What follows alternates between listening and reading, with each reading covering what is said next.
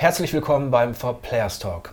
Wir wollen heute über Erzählspiele im weitesten Sinne sprechen, über Adventure mit filmischen Elementen, aber auch mit anderen Storytelling-Elementen. Gerade jetzt, kurz vor der Veröffentlichung von Detroit Become Human von David Cage, bietet es sich an, da nochmal auf eines der prägendsten und vielleicht interessantesten, aber auch streitbarsten Spiele zurückzublicken. Heavy Rain ist erschienen 2010 und hat unser Spiel des Jahres Award äh, gewonnen. Und da wollen wir mal einsteigen. Du hast dich intensiv während des Studiums mit Heavy Rain beschäftigt, deine Bachelorarbeit zu Heavy Rain äh, geschrieben. Wie würdest du denn dieses, dieses Spiel, auch was die, was die Begeisterung und was die filmischen Elemente angeht, einordnen? Also dieses cineastische Spiel, das wird ja sehr oft in Trailern so genutzt, um, um zu zeigen, wir haben was wirklich Bombastisches, wir haben was ganz Besonderes. Und oft stellt sich heraus, dass das mit cineastisch und einem wirklich spielbaren Film ja gar nichts zu tun hat. Die nutzen einfach Cutscenes und das war's. Und ich finde nach wie vor tatsächlich, dass Heavy Rain eins der wenigen Spiele ist, die da sehr, sehr nah dran gekommen sind, einen wirklich spielbaren Film uns zu bieten. Und ähm, warum habe ich jetzt meine Bachelorarbeit gesch äh, geschrieben darüber? Ne? Viele werden jetzt wahrscheinlich total schockiert darüber sein, was so ein schlechtes Spiel. Ähm, da haben mich vor allem die verschiedenen Formen von Immersion interessiert. Also ich habe dargestellt, welche verschiedenen Formen von Immersion finden statt in Heavy Rain. Und daran sieht man ja schon mal, dass ich das als sehr immersiv erfunden habe, weil man so sehr reingezogen wurde. Und das fasst eigentlich ganz gut zusammen, was Heavy Rain im, zum, zum Punkt filmisch so gut gemacht hat. Es hat geschafft, einen Film zu zeigen mit äh, meiner Meinung nach toller Grafik, uns aber extrem in die Action reinzubringen. Und das ist auch das, was mich immer am meisten begeistert hat. Jetzt hast du zwei interessante Sachen gesagt, auf die wir später noch mal eingehen werden. Zum einen so ein schlechtes Spiel, das werden wir nachher nochmal diskutieren, mhm. weil ähm, wir, also wie gesagt, ich habe ich hab ihm damals Platin gegeben und ähm, wir können da gleich nochmal drauf eingehen, mhm. warum es dann trotzdem so, so gespalten hat innerhalb, genau. der, innerhalb der Spielerschaft. Wie hast du den Heavy Rain damals empfunden? Also rein spielerisch habe ich Heavy Rain als wahrscheinlich recht wegweisendes Spiel empfunden. Also es sah unfassbar gut aus. Und äh, wenn die eins können bei Quantic Dream, ist es die Szene zu inszenieren. Das ist ein guter Stichpunkt, finde ich. Also Szene. Weil, weil ich auch das Gefühl hatte damals, dass die Szene noch nie so ausgespielt worden ist. Ja, ich meine, so diesen, diesen Moment, sie haben es halt geschafft, so ähnlich wie in einem sinnvollen Film das eben ist, eine, Szene aufzubauen, in der man sich mhm. bewegt hat und in der man halt entsprechend mit Dingen oder mit Leuten interagiert hat, halt wie, wie in einem Film. Also man hat zum Beispiel sei es zum Beispiel diese, dieses, dieser Schauplatz am Anfang. Und der Schauplatzwechsel vor allem auch. Ja, das stimmt. Ja, stimmt. Hat dieses, dieses cineastische, diese, diese Szene für Szene. Man hat zum Beispiel eben diesen Schauplatz am Anfang, wo die Leiche gefunden wird und es so stark regnet zum Beispiel. Das sind auch so Momente, die einem so, die so, so drin bleiben. Oder halt dieses Loft, die, was man erkundet. Das sind alles so Momente, die, die, an die kann man sich erinnern, weil die Szenen gut für, aufeinander aufgebaut sind. Also weil die Szenen in sich schlüssig sind. Und äh, auch ich gehöre tatsächlich zu der Fraktion, die, dieses, die die Interaktion innerhalb der Szene immer ganz gut fand. Also es gibt diese Immersion ähm, anders als es ja viele Leute behaupten, gibt es, ähm, finde ich, diese Interaktion schlüssig und zum Spiel passend. Die einen mögen sagen, das ist irgendwie Quicktime Event, the official video game. Ist es auf eine Art auch, aber gerade dadurch, dass man halt die Animationen über die verschiedenen Interaktionen steuert, also zum Beispiel Animationen abbrechen kann, ähm, also Sachen nicht ganz aufnehmen kann, sondern mit dem Stick nur so halb, äh, das, das führt zu, zu einer gewissen äh, sehr guten Immersion, finde oh. ich, einfach weil man halt eine Kontrolle über diese Szene hat und auch eine Kontrolle über die über diesen Film, der quasi abläuft. Wir benutzen ja immer Immersion benutzen wir recht häufig. Ähm, trotzdem muss man da natürlich nochmal drüber sprechen. Für mich war es ganz allgemein so dieses, ich bin an einem Ort und der ist, der sorgt für so eine, ja, für so eine intime Atmosphäre im weitesten Sinne, für eine, ähm, äh, für eine Ausstrahlung. Und in diesem, an diesem Ort, in diesem Raum muss ich mich bewegen.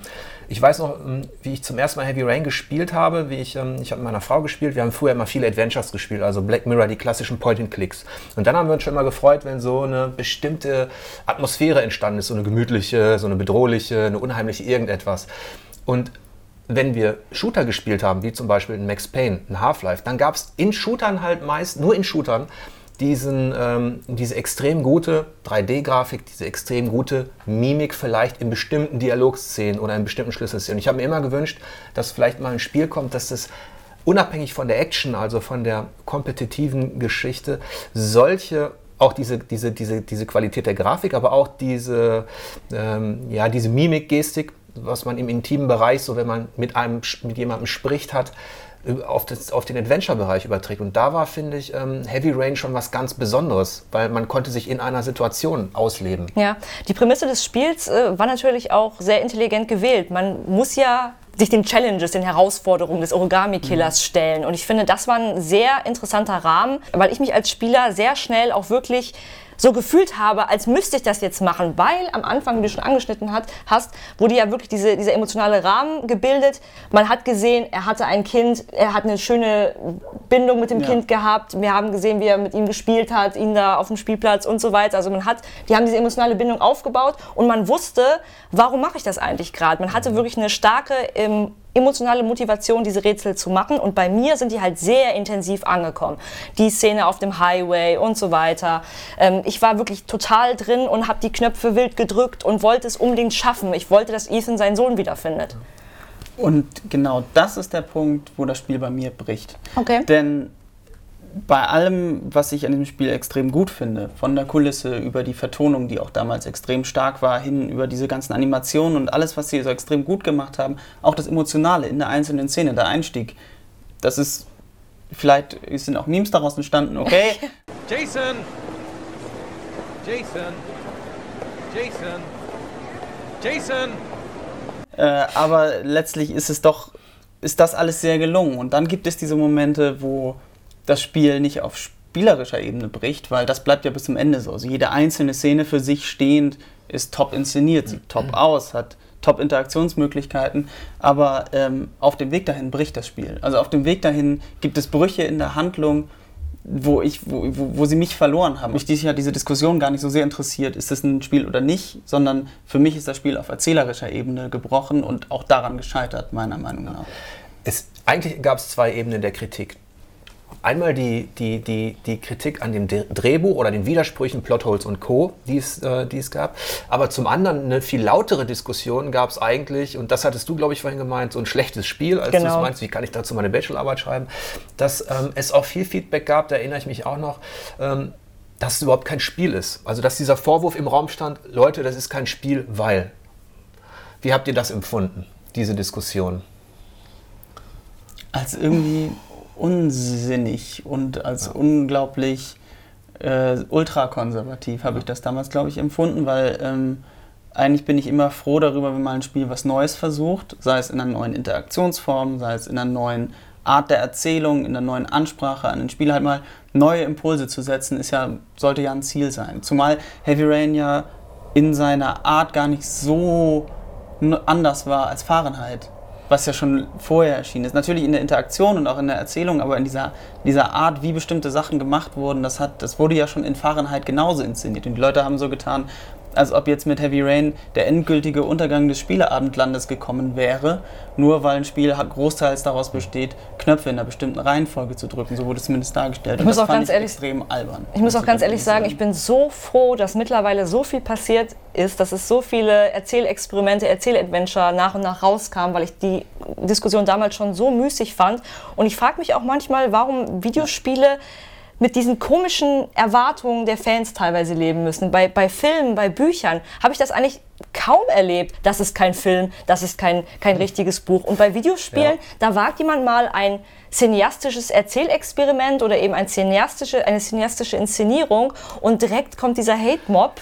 Ich, ich glaube ja halt fast, nicht. dass es aus psychologischer Sicht, dass es, dass es, dass es äh, kulturhistorische Verlustängste sind von irgendwelchen Hardcore-Fans, die das Spiel so definieren für sich, ähm, dass es eben so sein darf und so nicht. Es gibt ja nicht ohne Grund auch zwei akademische Schulen, die sich bekämpfen, also innerhalb der, der Game Studies, da braucht man jetzt nicht drauf eingehen. Also die einen sagen eben Spielmechanik ist Trumpf und die anderen sagen, nee, Story und andere andere Dinge müssen auch rein. Ich habe mich damals geärgert über dieses Feedback, das es gab, ähm, dass da ein Spiel, was ja von Anfang an, David Cage hat immer gesagt, ich will keine kompetitiven Situationen erschaffen in einem Shooter. Ich will auch keine Point-and-Click-Rätselmechanik anbieten. Ich will was ganz anderes. Ich will die Situation und die Emotionen in einer Situation so darstellen, dass man sich als Spieler ähm, angebunden fühlt und nicht, nicht genau weiß, was man machen soll. Und genau das hat er für mich hinbekommen und das hat das Medium bereichert, auch wenn man es natürlich immer wieder kritisieren darf, aber da ist der Spieler, und da kommen wir vielleicht gleich noch drauf bei anderen äh, Spielen, die erschienen sind, teilweise spießiger als irgendeiner im Schützenverein. Also deswegen, nee, das dürft ihr nicht, dann ist es nicht mehr und das ist nichts mehr, das ist kein, dann kann ich gleich einen Film gucken. Nee, ich muss mich ja, ja entscheiden. In einem Film kann,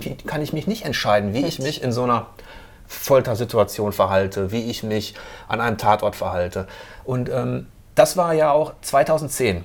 Jetzt haben wir 2018 und ähm, im Laufe dieser letzten acht Jahre sind ja einige Spiele erschienen, die eben auch was versucht haben. Unter anderem Dear Esther, das sich eben gewagt hat, auf Grundlage einer Shooter-Engine den heute sogenannten Wandersimulator zu inszenieren, sprich eine Erzählung, in der es wirklich nur darum geht, um das Erlebte, was ich sehe und was ich höre, fast wie ein Hörbuch und aber auch ein Jahr später, 2013, Gun Home, das wir alle gespielt haben. Wie ist das denn, wie würdest du das einordnen innerhalb dieser Erzähl-Adventures jetzt? Also Gun Home wählt ja einen, da haben die wirklich einen völlig anderen Weg gewählt, eine Geschichte zu erzählen, als jetzt zum Beispiel bei Heavy Rain. Heavy Rain ist ja mehr oder weniger eben so eine cineastische, so eine filmische Erfahrung, in der man interagiert und in der man auch versagen kann. Gun Home ist halt so eine Erzählung, die kommt über die Umgebung. Also Gun Home ist ein Spiel, in dem man komplett alleine unterwegs ist und ein Haus erkundet. Also sich Raum für Raum durch die Geschichte arbeitet und immer neue Details entdeckt und sich eben in so einem ganz alleine in, in einer Räumlichkeit bewegt. Also das ist was ganz anderes als eine Interaktion wie in Heavy Rain mit einer anderen Spielfigur. Das gibt es da einfach gar nicht. Aber es gibt eine Gemeinsamkeit, die Empörung auf Seiten einiger Spieler darüber, dass es eben gar kein Spiel ist. Das stimmt und das finde ich ähnlich müßig wie damals bei Heavy Rain. Ähm, natürlich sind die Interaktionsmöglichkeiten bei so einer Art Erzählung eingeschränkter als bei, sagen wir mal, einem Shooter. Ähm, was die was die kompetitive Auseinandersetzung mit dem Spiel angeht.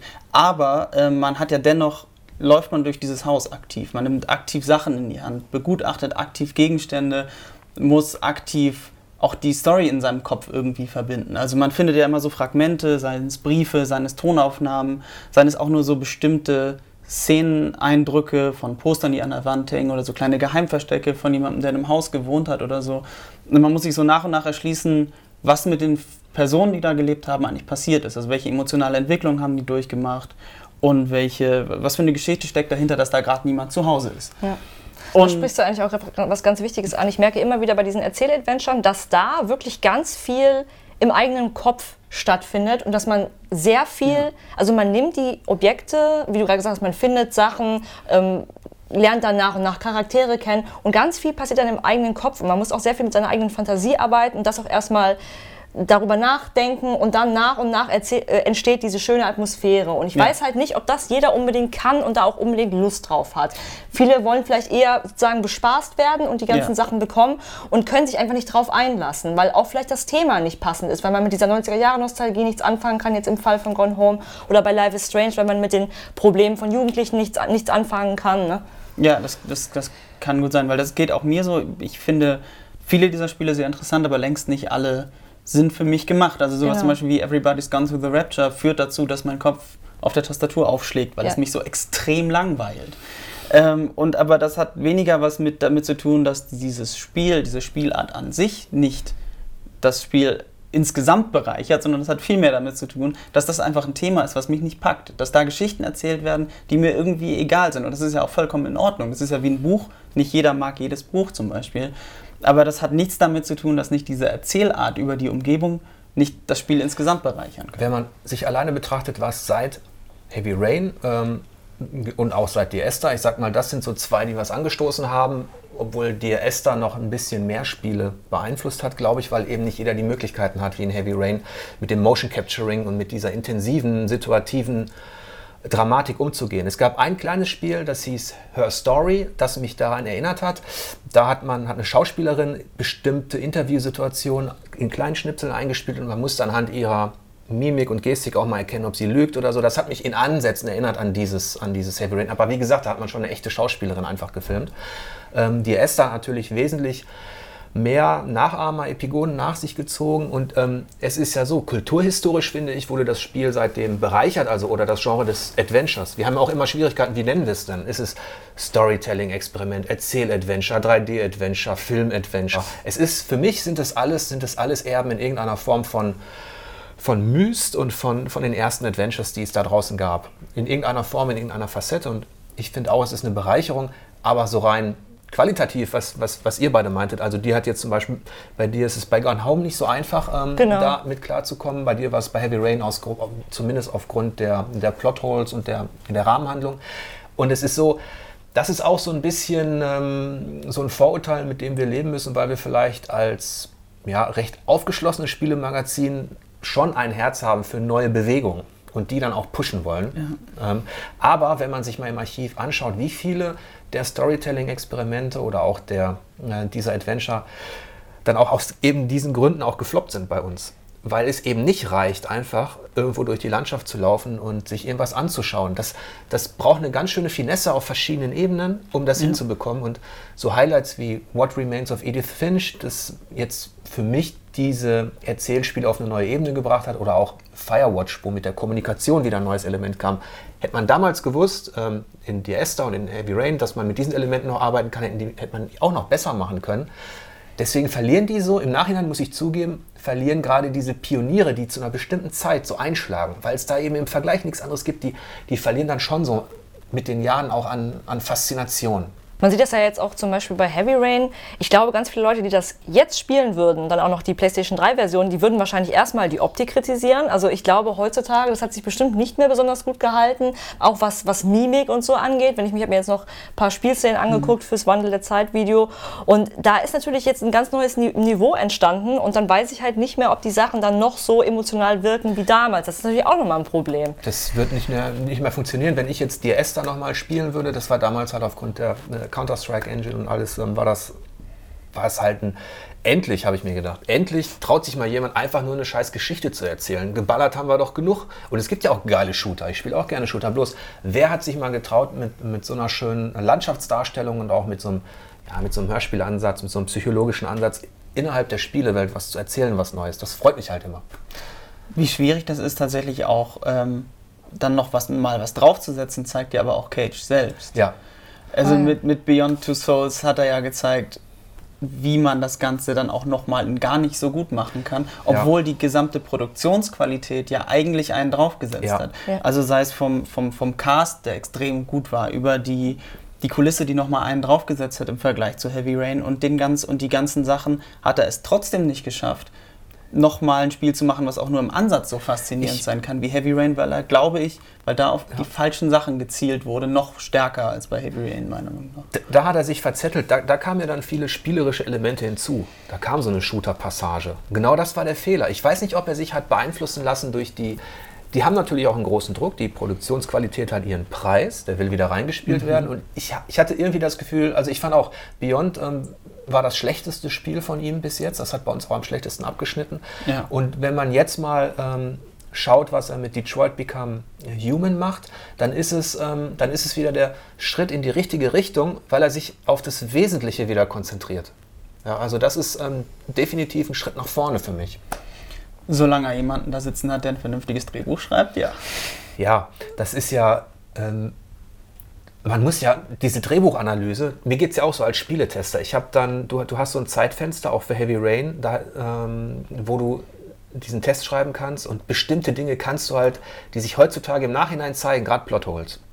Da bist du als Spieletester natürlich eigentlich auch eine gewisse arme Sau, wenn du nicht gerade zwei, dreimal durchspielen konntest zu dem Zeitpunkt, ähm, um das dann wirklich auch zu realisieren.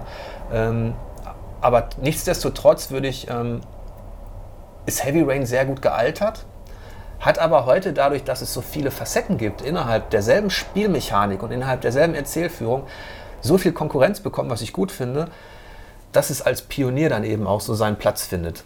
Und vielleicht anderen ähm, versuchen, wie jetzt Detroit, mal sehen, was daraus wird, ähm, so ein bisschen Platz machen muss.